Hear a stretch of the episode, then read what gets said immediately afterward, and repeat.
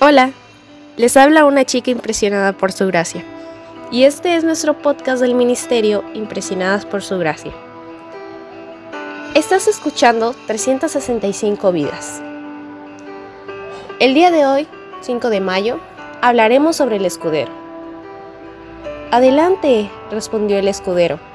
Haga usted todo lo que tenga pensado hacer, que cuenta con todo mi apoyo. Primera de Samuel 14:7. ¿Por qué apoyar a alguien que me pone en riesgo de mi vida por lo que no voy a ganar nada por hacerlo? Si Jonathan quería ir al campamento enemigo, lo podría hacer tranquilamente.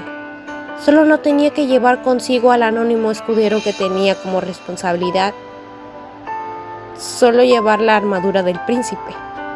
No arriesgar la vida por una decisión bastante insensata del gobernante. A veces nuestra responsabilidad es únicamente llevar la armadura, lo que no nos hará famosos ni colocará nuestros nombres en la historia. Si tenemos mucha suerte y el príncipe es conocido, podremos aparecer en el relato como el escudero. No seremos nunca los personajes centrales de la historia, apenas un actor secundario.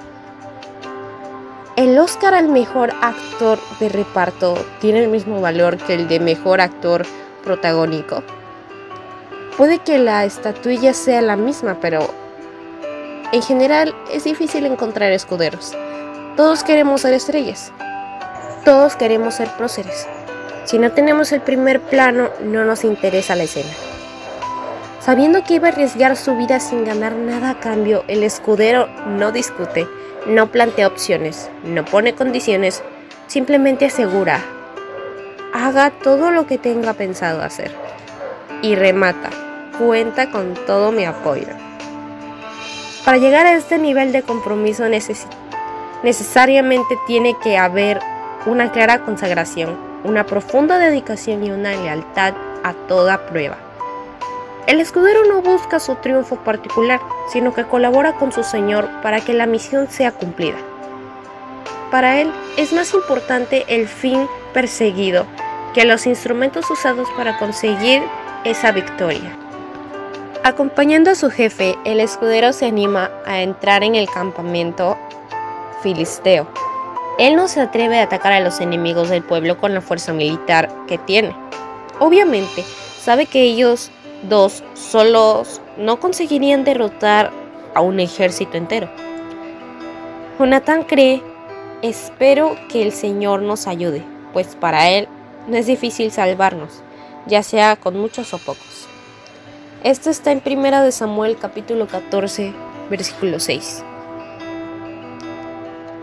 Un poco de fe puede mover montañas, puede derrotar a un ejército, puede hacer que tu vida cambie. ¿No sería increíble que seamos en nuestro día a día, sin importar las situaciones ni las complicaciones, escuderos de nuestro Dios? Gracias por escucharnos en este bello día. Nuestra oración es que Cristo viva en tu corazón por la fe y que el amor sea la raíz y el fundamento de tu vida. Y que así puedas comprender cuán ancho, largo, alto y profundo es el amor de Cristo.